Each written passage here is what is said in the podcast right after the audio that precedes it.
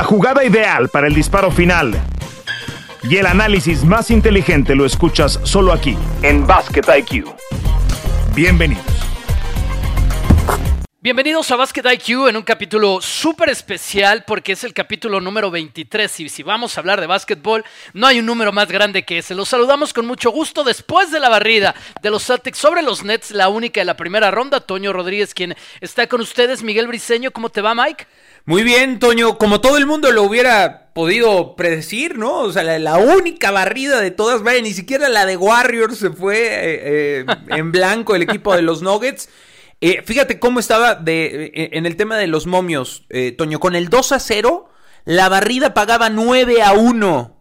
Nueve, o sea. Era momento de meter dinero. Era momento, o sea, pero, eh, así de inesperado era que Brooklyn no ganara ni siquiera un partido en casa. Pues es una barrida, una barrida lapidaria que tiene hasta preguntas filosóficas de cuál es el futuro de los super equipos construidos solamente en esa definición. En esta, la mejor liga de básquetbol del mundo, en comparación con los equipos que se hacen desde el draft, como son los Celtics, que además para esta temporada apostaron a un contrato grande para Marcus Smart. Y si hablamos Obviamente el jugador más importante que tienen los Celtics, el que más brilla es Tatum, pero podríamos hacer un caso que el corazón de estos Celtics es Marcus Smart, la mejor defensiva con el mejor defensivo del año. A ver Mike, esta es una pregunta abierta como de profesor de examen, ¿no? Lo, lo vamos a poner abierto porque el tema es muy sabroso y muy jugoso, recordándole a la gente el agradecimiento por estar con nosotros en Basket IQ, por hacernos una de sus primeras o su primera escucha cada semana donde sea que usted consuma su podcast. Parte de los podcasts originales que tiene ESPN y ESPN Deportes en español para ustedes. La pregunta abierta es, ¿qué quieres hacer primero, Mike? Y te dejamos y partimos de ese hilo de conversación. ¿Destrozar a los Nets o alabar a los Celtics? Oh, qué difícil pregunta. Ese es de examen y espero que no me estén evaluando, pero sí es sumamente difícil.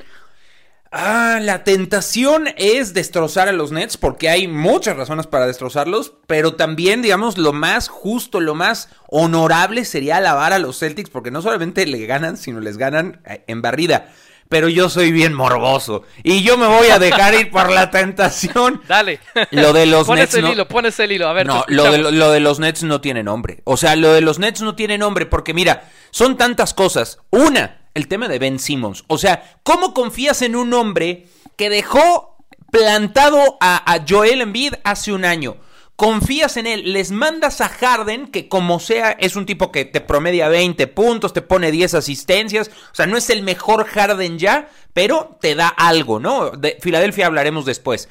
¿Cómo confías en Simmons con una supuesta lesión de la espalda y en el partido más importante de la temporada ni siquiera, ni siquiera parece, o sea, eso, es increíble. Luego, el tema de Blake Griffin. ¿Por qué demonios estuvo guardado Blake Griffin tanto tiempo?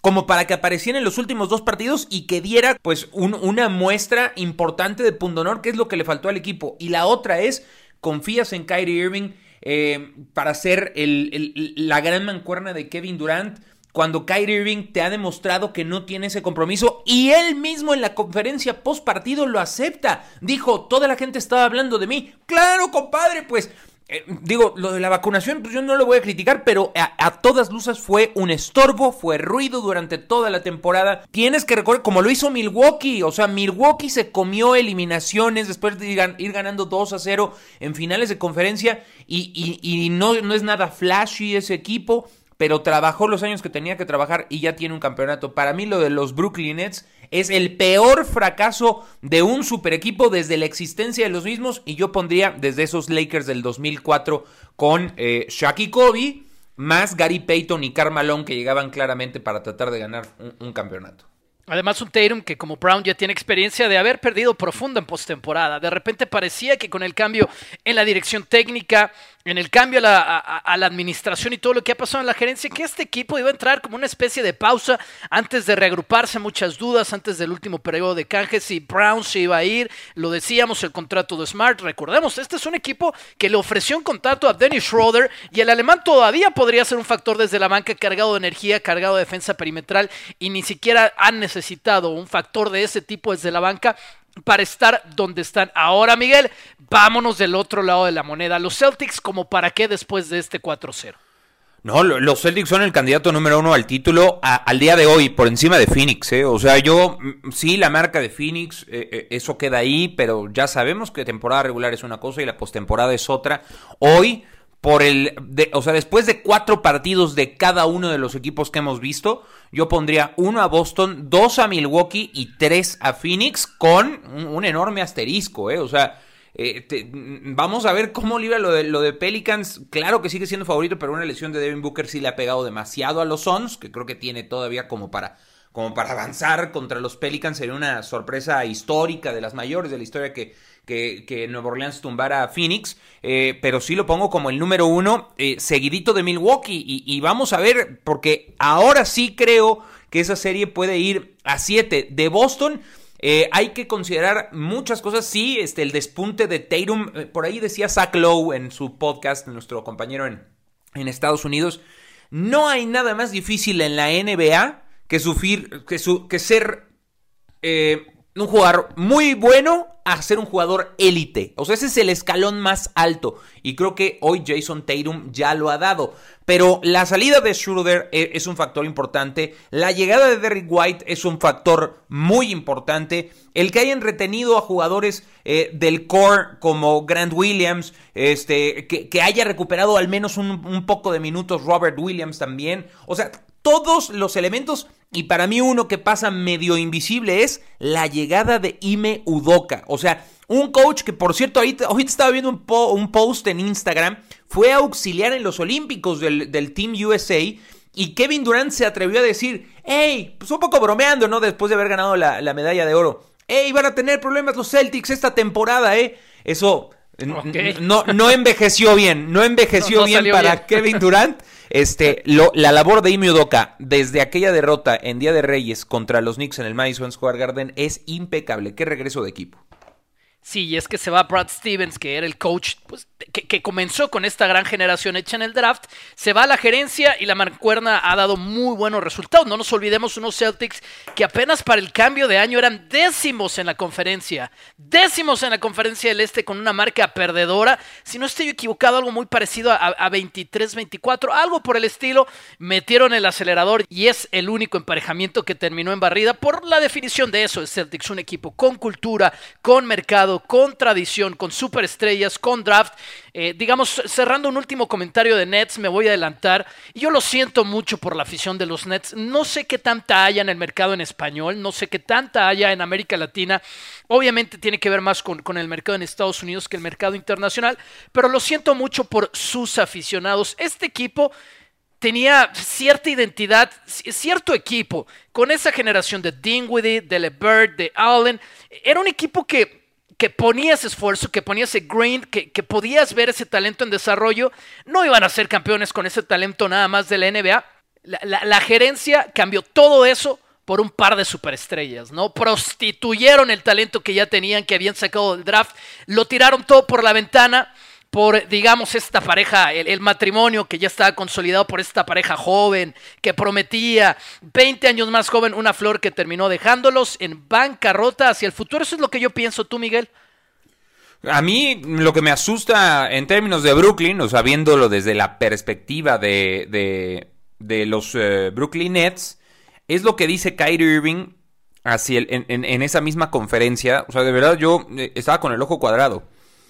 Eh, Kyrie dice, bueno, pues sí es un duro golpe y, todo el mundo, pues lamentablemente, pues sí robó mi situación personal, robó mucha atención. Pero estamos decididos a crear una cultura ganadora en esta franquicia junto con Joe Tsai, que es el dueño mayoritario, Sean Marks, que es el eh, presidente de operaciones o el gerente general, Kevin y yo. O sea, número uno, Viene, o sea, queda un año de contrato para Kyrie Irving, ¿no? E, ese contrato está vigente, le van a dar 36 millones de dólares en la siguiente temporada. Número uno, como, o sea, como por qué se enarbola en la, en la bandera del equipo después de la exhibición que acaba de dar. O sea, yo como equipo diría, compadre, ¿qué estás diciendo? O sea, yo primero tengo que evaluar si quiero que sigas en el equipo o no. O sea, ese es uno. Y dos, se brinca a, Nash. O sea, no menciona a Nash en, en esa eh, eh, eh, en ese podio de... Sí, en ese combo que, tiene que construir.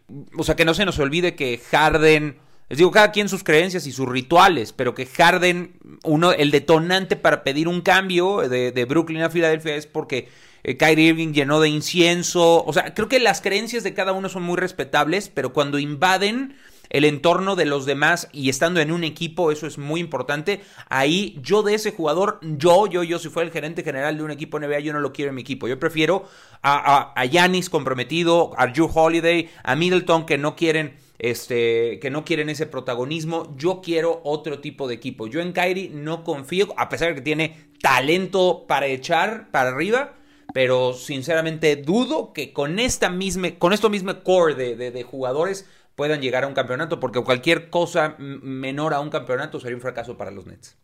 Yo voy a coincidir en ese último argumento que construía Miguel. Barclays Center ya no es más, por lo menos de aquí octubre de este año, la cancha de los Nets, en un evento que tenemos para ustedes en ESPN. Ya le pusieron ayer a esa cancha el logo del New York Liberty. Apenas terminó el partido, vino todo el staff, estaba preparado para ponerle los logos a, a los tableros, a los vestuarios, a la cancha. No es una broma. Es una realidad, lo estaba escuchando en un podcast esta mañana de un insider de, los Nets que se quedó pues después del partido para grabar su podcast, que ya le pusieron todo de Liberty. Tienen una de las jugadoras más interesantes en Sabrina Ionescu de la WNBA, así que nos da mucho gusto dejar de hablar de KD y de Irving por el momento y eventualmente hablar en esa cancha de Ionescu. Hacemos una pausa, regresamos para hablar de las otras series y del nombramiento polémico para muchos de Yamorant al jugador de más progreso en esta temporada. Esto es Basket IQ. Regresamos. Seguimos con ustedes en Basket IQ. Gracias por hacernos esta su primera o una de sus primeras escuchas, donde sea que consuman sus podcasts. Estamos en todas partes, obviamente gratis, parte de las producciones originales de ESPN para usted en su idioma con los mejores especialistas del mercado. Vamos a meternos con una serie que cuando grabamos este martes, ya no será a partir del miércoles. Si usted nos escucha, está 2 y 2. Sons enfrentando a los Pelicans con la lesión de Kevin Booker como la gran historia a contar aquí, porque uno pensaría que si había una sentencia de muerte en esta primera ronda, era para el que saliera de ese play-in para enfrentar al mejor equipo de la liga que son los Suns. Pero se lesionó Booker, Brandon Ingram creció en espíritu y esta serie está emparejada y por lo menos va a ser una serie larga. ¿Qué piensas de si los Suns pueden eh, sí, yo, yo, yo le doy inclusive un gramito más de esperanza a los Pelicans. O sea, mm, tiene, tiene, tiene pinta esta historia de Denver contra Seattle, si no me equivoco, 1993, ¿no? Aquella serie de Mutombo, ¿no? Donde Mutombo termina festejando con el, con el balón eh, en sus manos, él en el piso festejando después de estar abajo 2 a 0. No, no sé por qué me despiertas esas, esas pequeñas sensaciones. Eh, obviamente detonado por la lesión de Devin Booker. O sea, con Booker esto no, no tendría que estar sucediendo y, esta conversación ni siquiera tendría lugar. Pero sin Booker y un Chris Paul que metió cuatro puntos en el juego 4 y un equipo tan cerrado como, los Pelicans, Ingram y CJ McCollum son dos muy buenos anotadores. Tú en esta liga para ganar necesitas dos anotadores por lo menos. Y, y gente como José Alvarado, o sea, Alvarado. ¡Qué dolor de muelas es Alvarado! Ya no solamente por la jugadita esa de que se esconde en la esquina y sale para robar, sino, sino, o sea, la energía, la vibra que pone Alvarado, o sea, es, es, es de verdad como para hartar a cualquier este, caballo, por más millas que tenga recorridas, Chris Paul, es decir, muchacho, cálmate, o sea, como para darle una cachetada, ¿no? O sea, sí. Y ojo con Willie Green, o sea, ha habido momentos en el play-in y en el playoff donde revelan estas pequeñas conversaciones, estas pequeñas frases de los coaches en la banca, en el hall, lo de Willie Green a mí me parece muy destacado, es un tipo muy inteligente que, que, sabe llevar muy bien las emociones de sus jugadores. Yo a los Pelicans probablemente, a ver, sigo creyendo que Phoenix es favorito, pero yo creo que están construyendo algo muy interesante y cuando se recupere Zion, los Pelicans van a ser un muy buen equipo de verdad. El diablo está en los detalles y Green puede ser el diablo en esta primera ronda, lo está haciendo con los Pelicans para los Suns. A mí lo que me parece más loco de toda esta historia, a ver, los Suns deberían ganar a pesar de no tener a Devin Booker. E-, es el mejor equipo para mí en el plazo largo de la NBA desde la burbuja, ¿no? Es el equipo que tiene más victorias y menos derrotas desde entonces en temporada regular y eso los hace un equipo tremendamente sólidos que ya llegó a finales. Creo que deberían imponerse. Lo que se me hace más loco de esta historia es que Brandon Ingram está debutando de hecho en playoffs nunca había pisado esa instancia y lo está haciendo de una forma soberbia y creo que la clave, lo que estamos viendo en este esta serie que se va a ir más largo de lo que pensábamos, es lo que dijo Miguel, cómo este equipo se contagia, hablo de los Pelicans defensivamente, eso no lo veíamos venir y lo están haciendo muy bien. Vamos a meter un poquito el acelerador, nos vamos a ir a otra serie más antes de pasar con el tema de Jamorant. A ver, Miguel, ¿qué hacemos con los 76ers? O sea, la tienen en 3 y 2, es, una serie que en el plano la deberían de tener ganada, pero, pero no teníamos una serie al principio en los pronósticos y ahora tenemos una serie. ¿Qué futuro ves para esto en Filadelfia? Eh, a mí me, preocupa, yo, yo, puse a Filadelfia por, eh, por la conferencia del Este en mis hipotéticas finales, pero me, me preocupa porque esta serie la debieron matar ayer. Ahora este, es un equipo muy vivo Toronto, a pesar de que tiene demasiadas lesiones, ¿no? O sea, Barnes, Scotty Barnes sigue disminuido, eh, sin Van Vliet. Del otro lado, sí creo que es para preocupar la, dolencia en el, en el pulgar derecho que tiene Joel Embiid. Lo ha hecho muy evidente y me, sea, me extraña que James Harden no, no haya sacado más la casta todavía. Eh, como para cargarse al estilo de el Harden de los Rockets de Houston. Claro que el tiempo pasa y el tiempo no perdona absolutamente a nadie. No es lo mismo el Harden del 2018 que el Harden del 2022. Además, como que con una presión menos en los hombros, no porque haya ganado ya un título, sino porque el macho alfa en ese, en ese grupo no es él, sino Joel Embiid. Yo creo que Philly lo va a ganar eh, en, el, en, el, sexto juego. Dudo mucho que se vaya a siete. Sí, yo creo que lo va a ganar en Toronto. Yo creo que lo va a ganar en Toronto. Si se van a juego 7, caray. Eh, recordar, ¿no? O sea, 143 veces en la historia de la postemporada de la NBA un equipo se ha puesto 3 a 0 y nunca nadie ha podido remontar. Este, no creo que vaya a ser esta, pero si se van a juego 7, que se pongan a temblar todos en Filadelfia, por cierto, una, una audiencia y una prensa muy brava, de las más bravas de Estados Unidos. Es, una serie que, que, yo pensé que no iba a existir y Toronto encontró la forma, por además las lesiones con las que comenzó Toronto jugando este Scotty Barnes, el novato del año, y es un equipo que como Miami tiene, y como los Golden State Warriors del otro lado, tienen una cultura que tú puedes identificar. Se irán jugadores, tendrán lesiones, pero hay una cultura y eso es lo más importante cuando hablas de equipos que pueden tender después a dinastías. No ha pasado con Toronto, con Miami pasó en su momento, con Golden State quizás está renaciendo esa dinastía. Tienen una cultura que puedes identificar pongas el nombre que pongas en la cancha o en la gerencia, ese equipo va a seguir dando. Y es el caso de Toronto, por eso a mí me espanta tener que ir a definir una serie que obviamente Filadelfia no quiere de regreso en casa. Vamos a meternos, quiero cerrar con una dinámica de algunos pronósticos, pero antes de ir con eso, vamos a meternos en el nombramiento del jugador de más progreso, Jamorant. Lo hace por encima de John Murray, que es el segundo que tiene digamos, en esta, en esta fila de votación, ya Moran lo gana con 221 puntos, después sigue el de San Antonio, Garland de los Caps viene en tercer lugar y nuestro gallo Miguel Jordan Poole cayó hasta la cuarta posición. ¿Qué piensas al respecto?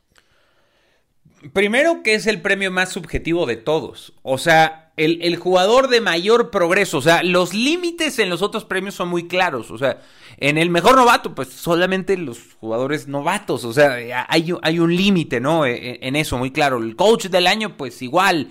El sexto hombre, bueno, pues limitado solamente a jugadores suplentes. El MVP, pues sigue siendo muy subjetivo, pero pues solamente se lo van a disputar jugadores eh, de All-Star superestrellas, no lo va a ganar un jugador de reparto, no el más valioso. El jugador de mayor progreso es un premio muy subjetivo, muy, muy subjetivo, o sea, lo puede ganar un superestrella como Jan Morant, ¿no? lo puede jugar un, un, un, este, jugador de segundo año. Este, lo puede ganar el que sea, literal. Y, y, yo sí creo que era Jordan Poole. O sea, los números ahí están muy, muy claros. Pero también entiendo por qué, eh, digamos, es el premio en el que más pueden compensar o darle un mérito a un equipo que lo hizo muy bien esta temporada. Y Morant es la cara de los Grizzlies. Yo creo que, pues, un poco por eso, aunque están ahí los números de las votaciones y demás, pero pues cada, cada, cada cabeza es un mundo. Este, ahora, lo que sí me sorprende es que Morant se lo haya dado a Desmond Bain, ¿no? Que es muy buen jugador y que sí mejoró mucho de una temporada a otra, pero a ver, este tampoco es como que Desmond Bain ni siquiera estaba en la carta de muchos de nosotros. Entonces, salió en el quinto pues lugar. es muy Re recibió sí, sí, siete votos del primer lugar Desmond Bain. Pero, pero bueno, o sea, en, en, dentro de este mar de subjetividad, pues e, está interesante porque genera conversación y yo creo que los premios son eso, ¿no? Es una manera de generar conversación alrededor de la liga. Pero el premio no es ni siquiera para Jamorant, porque como ya comentamos, se lo mandó a su casa Desmond Bain, grabaron videos, lo subieron y él terminó en la quinta posición. Una cosa, y yo voy a tomar un, argumento con el que Miguel nos abría los primeros minutos de este podcast. Ya Morant hace algo. Él, él, pasa de ser una estrella a ser una superestrella en esta temporada. Y Miguel, tú nos dijiste que eso es lo más difícil de hacer y ya Morant lo hizo para esta campaña. Es una promesa de mercadotecnia importantísima para la NBA. No es lo mismo para el público de los Estados Unidos, para el público de Instagram y de TikTok de los Estados Unidos, identificarse con Giannis, identificarse con Jokic, identificarse con Embiid, identificarse con Doncic, que identificarse con Jamorant. Es el jugador, creo yo, hacia el futuro más valioso en mercadotecnia que tiene esta liga en los Estados Unidos hoy por hoy. Para terminar, Greatest o? Eh, yo voy con Minnesota. Me encanta Minnesota. Me parece que es eh, el, el, upset de esta primera ronda. Eh, y además que se encontró un equipo que, que, es novato en estas instancias, como Memphis, por más que sea el segundo del oeste. Me gusta Minnesota, me encanta la historia de la temporada de Carl Anthony Towns. Este, Beverly, soy un fan, casi casi eh, le deposito en, su código QR para, para, que pague sus multas. Este, D'Angelo Russell, a Anthony Edwards, fenomenal. O sea, me gusta mucho Minnesota. Esta es una pregunta de, de, sí o no. ¿Los Warriors van a estar en la final, en las finales de la NBA? ¿Sí o no? No. Los, dos equipos juegan tremenda defensa. Y ya veremos qué nos da. Yo, yo voy a hacer silencio un poco como Miguel. Yo, yo, quiero pensar que sí, pero tampoco quiero surfear la ola del momento que tienen los Golden State Warriors. Caballeros, me prometí que este iba a ser un bloque más corto que el anterior. De hecho, fue uno más largo, pero ha sido un gusto estar con ustedes. Igual, Toño, saludos a Seba y a toda la gente que nos acompaña en Basket IQ. Hasta la próxima. Suena la chicharra y el fuego se apaga en la duela. Nos escuchamos en una próxima emisión de Basket IQ.